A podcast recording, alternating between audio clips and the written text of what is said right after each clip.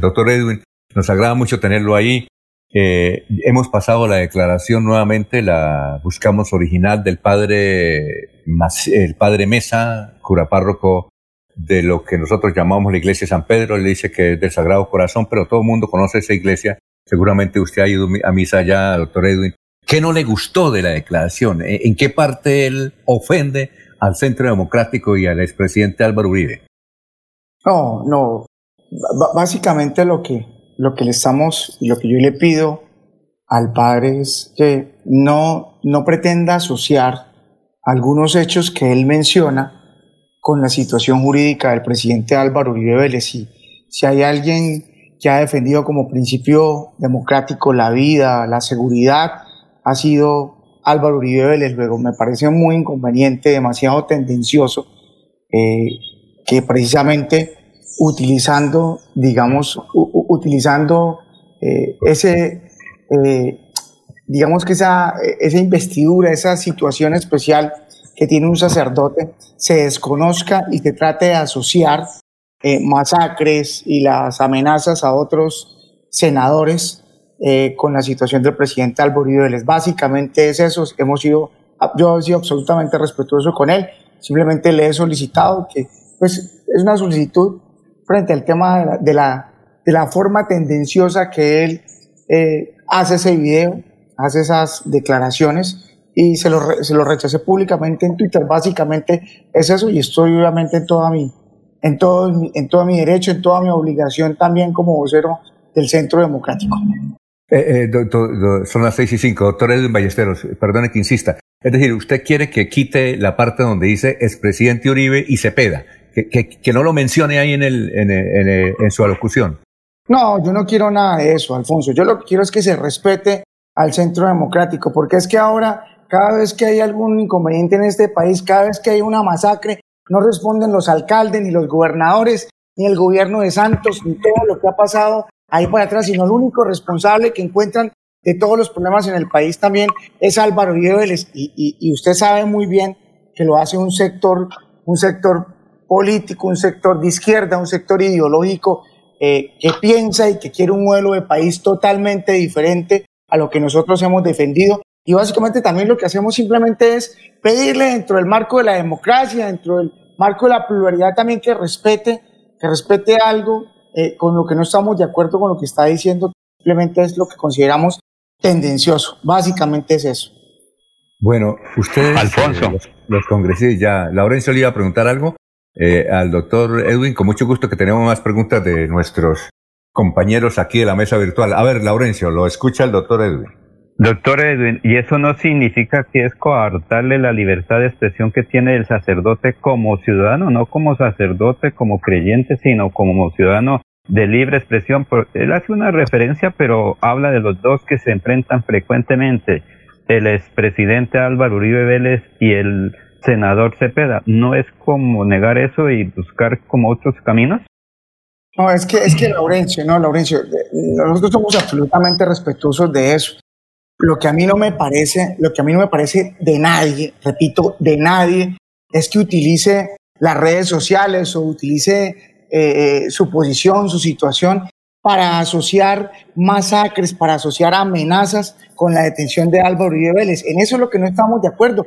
El padre, y, y, y, y más yo, yo soy un, católico, yo soy un hombre de fe, soy absolutamente respetuoso. Nosotros no estamos interfiriendo en las libertades o en, el tema de, expresarse libremente. Acá simplemente lo que estamos diciendo es que nos, yo considero que es un mensaje totalmente tendencioso asociar una cosa con la otra y es eso simplemente, es básicamente eso. Respetamos las libertades, pero simplemente lo que le exijo en el, en el rechazo de mi mensaje es que no asocie a un hombre que ha respetado como, bueno, dicho, ha respetado la vida, los principios democráticos, la seguridad, y menos asociar masacres eh, eh, con la situación jurídica del presidente Álvaro Uribe Vélez. Eh, bueno, doctor Edwin, pasemos a otro tema. ustedes son seguidores, entre comillas, a muerte del expresidente Uribe, inclusive ustedes lo llaman presidente Uribe. ¿Usted está de acuerdo con los calificativos que él dio diciendo que la corte era mafiosa y que la corte lo perseguía? ¿ustedes consideran que esos son términos, usted que es abogado además, que le digan mafioso a un investigador? Alfonso, Alfonso, yo, yo, yo simplemente lo que quiero decirle a los santanderianos hoy es que eh, es muy difícil, es muy difícil entender, y, también se lo digo como abogado, es muy difícil entender las decisiones que se toman por parte de la sala, eh, de, la sala de instrucción de la Corte eh, frente a la libertad de Álvaro Uribe cuando existen unos requisitos para que se tengan que tomar ese tipo de medidas. Son tres requisitos, tengo entendido, no los tengo, eh, no, los eh, puedo especificar claramente, pero es que no represente un peligro para la sociedad, que no represente un peligro para la prueba y obviamente que no se vaya eh, prácticamente a evadir de la justicia. Y yo creo que ninguno de esos tres requisitos encaja los comportamientos de Álvaro Uribe Vélez. Álvaro Uribe ha sido un hombre de frente siempre a todo el pueblo colombiano, que ha puesto la cara, ha sido un hombre abiertamente investigado, ha sido un hombre que ha dado sus explicaciones, que publica en sus redes sociales dónde se encuentra en cada momento, todo el mundo sabe dónde encontrarlo, todo el mundo sabe de dónde vive Álvaro Uribe Vélez, tiene un esquema de seguridad, se ha presentado voluntariamente ante la justicia, lo ha dicho en redes sociales, se ha presentado con sus abogados, con su defensa, siempre eh, eh, la voluntad de comparecer a cualquier llamado que haga eh, el ente investigador. Luego sí me parece un poco, digamos, me parece que es injusto, por llamarlo de alguna forma, me parece que es injusta la medida que toma la Corte Suprema de Justicia. Y miren, y acá hay que hacer simplemente una comparación. Un expresidente, senador, un hombre público, un hombre que le ha servido a este país, un hombre que le devolvió a Santander y a Colombia la seguridad, la tranquilidad, versus una cantidad de bandidos que también ese mismo, esa misma institución, esa misma, esa misma sala investigadora también permitió en algún momento que se pudiera, que pudiera huir de la justicia, como fue con Santrich y como fue con otra cantidad de bandidos que si no han tenido el mismo, el, la misma medida para tomar obviamente decisiones que le manden mensaje a los colombianos frente realmente una justicia equilibrada, una justicia imparcial y una justicia objetiva que toma decisiones obviamente en derecho. Luego, más que calificativos, acá lo que se observa eh, obviamente es una, una decisión eh, no equilibrada por parte de la Corte Suprema de Justicia. Lo digo con el mayor respeto hacia los magistrados, lo digo con el mayor respeto, lo hago como colombiano, lo hago como un ciudadano, lo hago como vocero del Centro Democrático y desde luego lo hago escuchando el clamor de millones de colombianos que desde luego hoy están esperando que Álvaro Uribe les pueda defenderse en libertad y someterse obviamente a un juicio justo. Son las 6 y 12 minutos. Doctor Edwin Ballesteros, usted es un seguidor de Álvaro Uribe y es un muy amigo del doctor Iván Duque. Lo hemos visto en todos los foros a usted defendiendo a Iván Duque, en todo sentido. Eh, cuando era candidato Iván Duque, usted lo apoyaba y aún en el Congreso, usted cuando alguien hace una crítica a Iván Duque, usted toma la palabra y defiende integralmente a Iván Duque. Pero ¿cómo entender lo siguiente? Eh, en esos foros donde inclusive usted estuvo, uno en el G12, cuando él era candidato Iván Duque en el G12, y también en la UNAP, creo que usted estuvo en esos dos foros, donde inclusive hay unos videos donde señala la importancia eh, eh, en una especie de charla, sobre todo recuerdo mucho la de G12, donde estaba ahí Rodolfo Hernández, estaba el gobernador de entonces y los gremios económicos, estaban todos los directivos del turismo, a nivel nacional e internacional en un evento organizado por Anato ahí en Florida Blanca. Iván Duque hablaba de la importancia del oro. Ahí. Pero sin embargo, sin embargo, en la UNAP, él, eh, ante un grupo de periodistas, y está el video, dijo, yo mientras sea presidente no voy a permitir que se explote en el páramo de Santurbán, ni siquiera arriba y abajo, no, que es abajito, dice él textualmente, no, ni siquiera abajo, y ahora, pues parece que eh, la presidencia permite que la ALA autorice la explotación, así sea bajito, del páramo de Santurbán a Minesa. ¿Cuál es su, posición en este momento? Bueno, querido Alfonso, yo, yo tengo entendido que aún no hay licenciamiento de ningún proyecto. Hay una solicitud de licencia, hoy no hay licenciamiento de ningún proyecto. Hay, una, hay unos documentos y unos planes de, de manejo presentados por parte de la empresa interesada eh, eh, en ese proyecto, pero no hay licenciamiento, no hay delimitación del páramo de Santurbán. Es un proceso que está en trámite por parte, liderado por parte del Ministerio de Medio Ambiente. Yo lo que creo acá es que como siempre algunos sectores lo que tratan de buscar es discurso y oportunidad para empezar a, a tener línea de engaño, de mentira, eh, de crear sofismos eh, a, nivel social y a nivel principalmente de nuestros jóvenes. Ahora, eh, en este, digamos, el tema plano que estábamos con la pandemia, se desinventó entonces crear ahora debates de control político frente al tema de la minería en Santurbán cuando todos sabemos que es ilegal, estar totalmente prohibido por nuestra, nuestra legislación, todo nuestro esquema normativo que exista minería en páramo. Y este gobierno ha sido, ha sido reiterativo en decirlo, no habrá minería en páramo, no habrá minería en páramo, ni siquiera se ha delimitado el páramo, tampoco se ha licenciado ningún proyecto. Ahora, ahora, lo que yo también sí le quiero lo que también sí quiero decirle también a los santandereanos y a todos los colombianos, como le he venido diciendo, es que no pueden entonces simplemente encajar el, no pueden encajarnos o decirnos o se desarrollan o conservan. Yo lo que creo es que acá, de manera equilibrada, de manera respetuosa, eh, guardando todos los principios ambientales, todos los principios de conservación y protección, de sostenibilidad, lo que yo creo es que sí se puede que la humanidad, que la sociedad y que los santanderianos se puedan desarrollar y también puedan obviamente conservar. Porque entonces al paso que vamos, entonces vamos a terminar prohibiendo el uso de los celulares, vamos a terminar prohibiendo el uso de los vehículos y una cantidad de actividades humanas. Es que no podemos estar criminalizando todas las actividades que han generado desarrollo, que han generado productividad también a la sociedad. Yo creo que, que no podemos dejar en, encajarnos en eso, Alfonso, en decir Alfonso. ahora que estamos en, perdón, Lorenzo, no podemos dejarnos encajar en, no podemos dejarnos encajar entonces en un proyecto que hoy no está licenciado, en un proyecto que hoy, que además el tema de la limitación del páramo, que es una prioridad de carácter constitucional, de carácter legal, que tiene toda la jurisprudencia al respecto, además, además que tiene toda la tipificación también penal que se pueda obviamente tener en un país con todas las garantías ambientales que tiene Colombia. Entonces yo creo que todo en su momento, pero hoy en ningún momento eh, Iván Duque está incumpliendo lo que haya eh, lo que haya manifestado en su proceso de campaña y menos con la protección del páramo de Santurbán. 6 y 17, doctor, eh, doctor Edwin Ballesteros. Usted dice que eso está prohibido, realizar minería en el páramo de Santurbán y cerquita el páramo de Santurbán. Como dice Duque, ni abajito ni arribita, ni, a lo, ni por los laditos. Él lo dice en el video.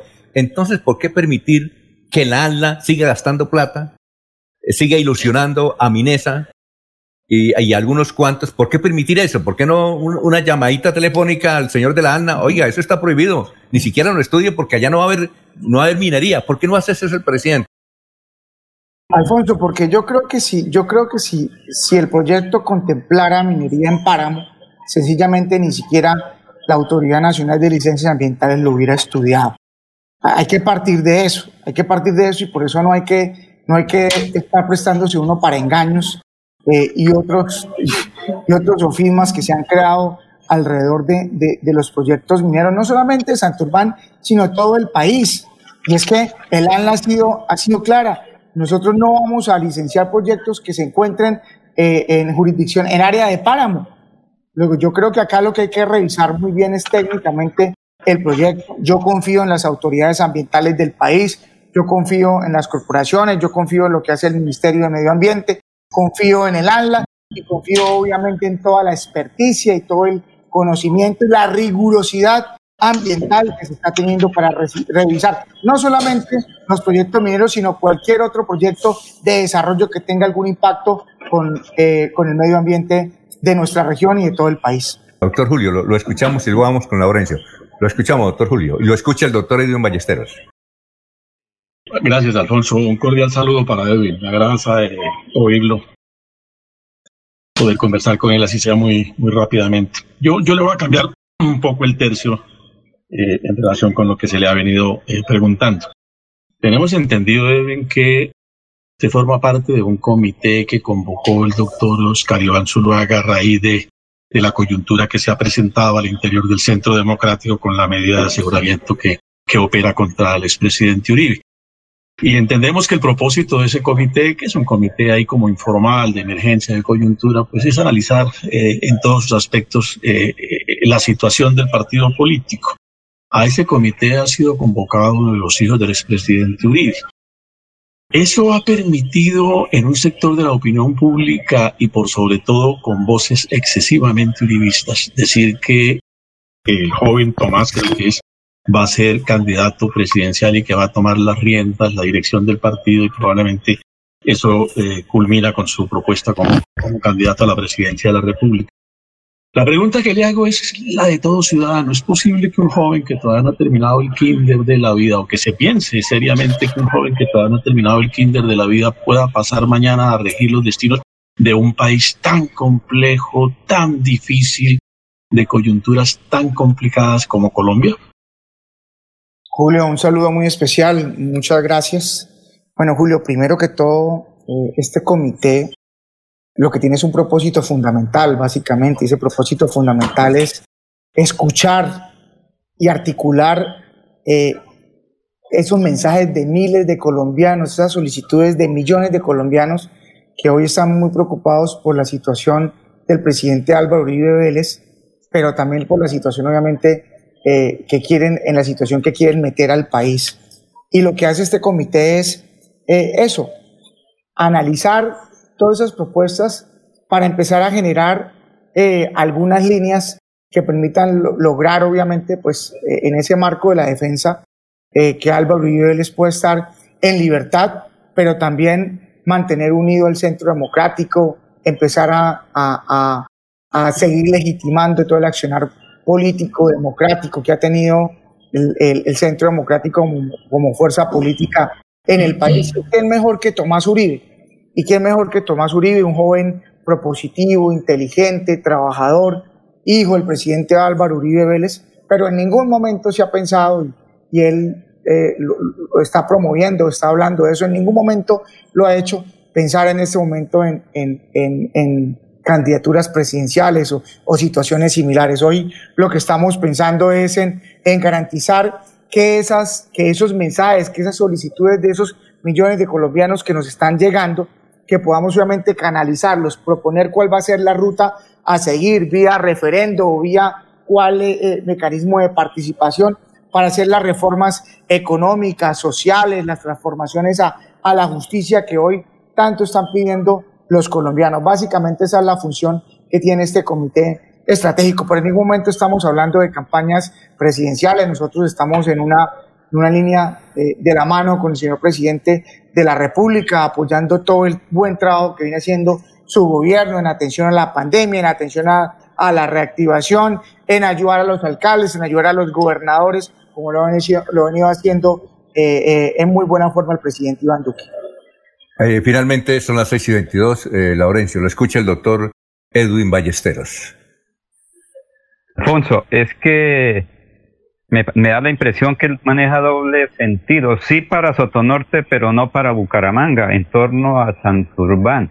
Pero es que la multinacional tiene unos títulos adquiridos, tiene presencia allá y eso no se puede desconocer. Es que lo que le falta a ellos es una licencia ambiental, lo demás ya tienen hasta túneles. Entonces, ¿cómo se va a desconocer, doctor Edwin, que no hay eh, posible afectación, no haber explotación del oro en Santurbán? Yo creo que ahí usted está manejando dos, dos lenguajes, sí para Sotonorte, pero no para Bucaramanga. Ahí, ahí sería una especie de actividad política, primero los votos y después la del agua.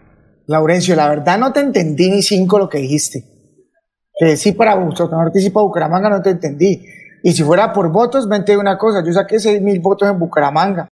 Entonces esto no es de votos, esto es de sinceridad, de respeto con el pueblo santanderiano y no de sofismas y mentiras para que simplemente empecemos a enarbolar banderas ideológicas. Es que Esto no es un debate ideológico, yo lo que creo es en la institucionalidad. Yo lo que creo es que si la, una entidad tan seria como el ANLA encuentra que un proyecto se encuentra en área de páramo, pues sencillamente radicalmente va a rechazar la solicitud de licenciamiento. Entonces, porque acá es claro, y vuelvo y lo repito, yo creo que... Pero, pero los títulos mineros que tiene la multinacional, que son derechos adquiridos, entonces se desconocen. es el derecho también. Bueno, no sé, no sé, no sé qué trámite, qué trámite estarán, se estará siguiendo en este momento. Lo único que yo puedo, lo único que yo puedo dar, lo único que puedo entender es que está prohibida la minería en páramo, primero.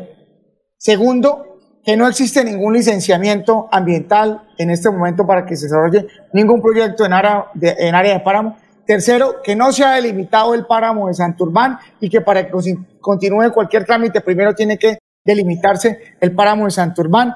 Y cuarto, que no hubiera aceptado ninguna solicitud de licenciamiento la Autoridad Nacional de Licencias Ambientales si se, si se evidenciara que el proyecto estuviera en área o en jurisdicción de páramo, querido Laurencio. Luego, yo creo que, que no, no, no es un debate electoral, no puede ser un debate ideológico, tiene que ser un debate absolutamente técnico dentro de la rigurosidad, dentro de los requisitos de conservación y protección ambiental y también sacarlo ya de, un sector de izquierda eh, que lo único que tiene discurso es a raíz del agua sí, oro no, agua sí, oro no. Venga, que propongan algo de la reactivación, Laurencio. ¿Dónde están proponiendo aquí en la reactivación? ¿Dónde están ayudando al desarrollo del departamento? ¿Qué es lo que están haciendo alcaldes y gobernadores para realmente solucionar el problema de la pandemia que tenemos ahorita? No fotos en Instagram, no fotos solamente en redes sociales. ¿Cuál es el trabajo? ¿Cuál es la inversión? ¿Cuáles son las líneas de financiación que van a tener los microempresarios de Bucaramanga? Ese es el debate que hoy le interesa a los bumangueses, a los santanderianos. Es que no hay riesgo del agua porque no hay nada licenciado hoy. Lo que yo le pido también a la clase política es que nos, dediquemos realmente a proponerle soluciones a los santanderianos, pero por, qué el ministro Lozano se declaró eh, que no mm, experto y que no tenía que nada ahí? Por eso es el ministro de Hacienda el que tiene que ver con Santurbán. Entonces, ¿en qué estamos, doctor? No, estamos en lo que estamos, Laurencio. Y estamos es proponiendo soluciones. Acá no, acá, acá simplemente lo que pasa es que cada vez que se empieza a llegar la campaña, entonces vuelven a tomar la misma bandera que toman cada año, cada, cada proceso electoral.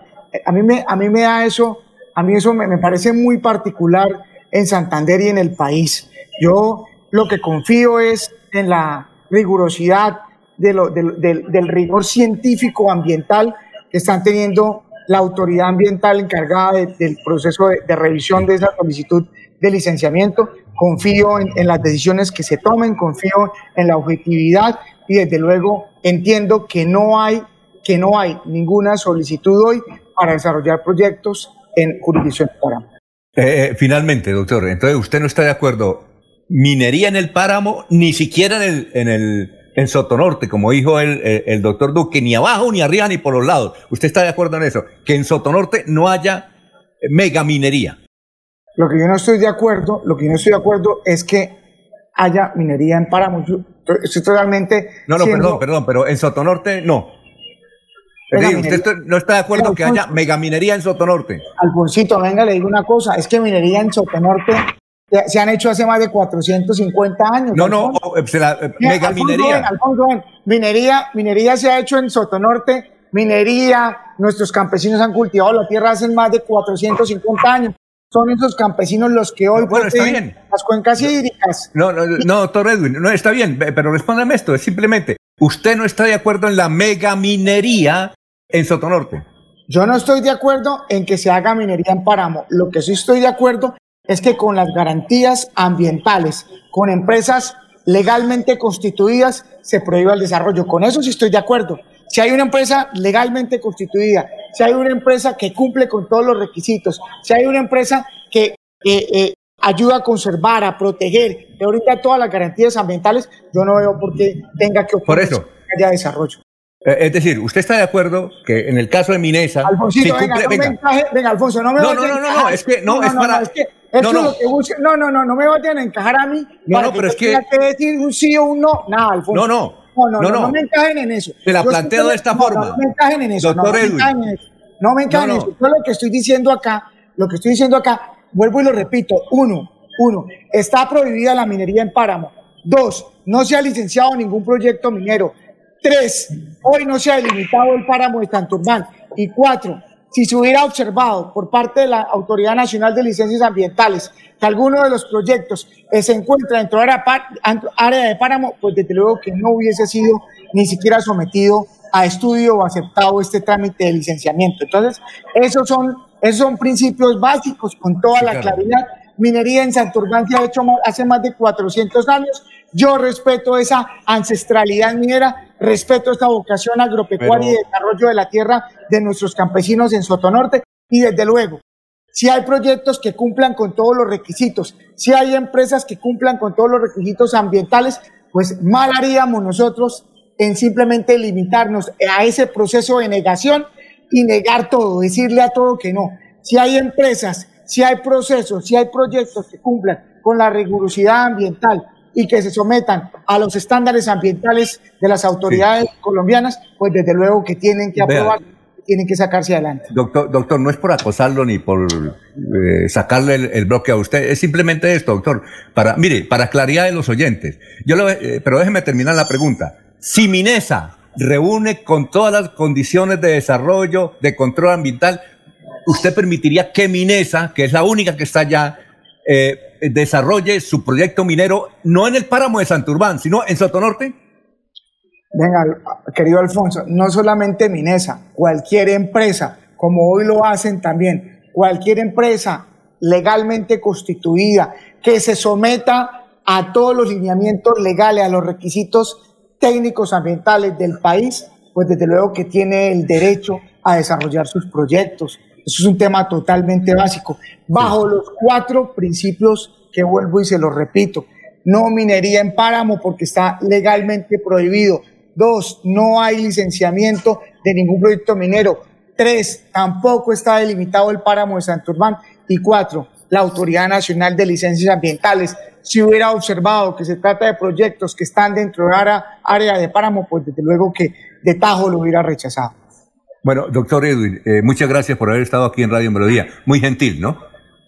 Alfonso, Alfonso, tú eres un personaje pero no, siempre muy contento de estar acá con usted. De eso se trata la labor tan importante que hace Jorge, que hace Laurencio, Julio, César, que haces tú de, de, de, poderle, de poderle transmitir eh, la información y las noticias a todos los colombianos, a todos los santanderos. Difícil la situación, pero acá hay que ponernos a trabajar entre todos, presentar propuestas que ayuden a generar empleo, a desarrollar a nuestros pequeños empresarios, a nuestros campesinos y desde luego a un departamento tan importante, no con discursos, ni con fotos, ni invitando a marchas, sino simplemente realmente diciendo cuál es la platica y la inversión que se va a poner al servicio de los empresarios santanderos para reactivar la economía de nuestra región, Alfonso.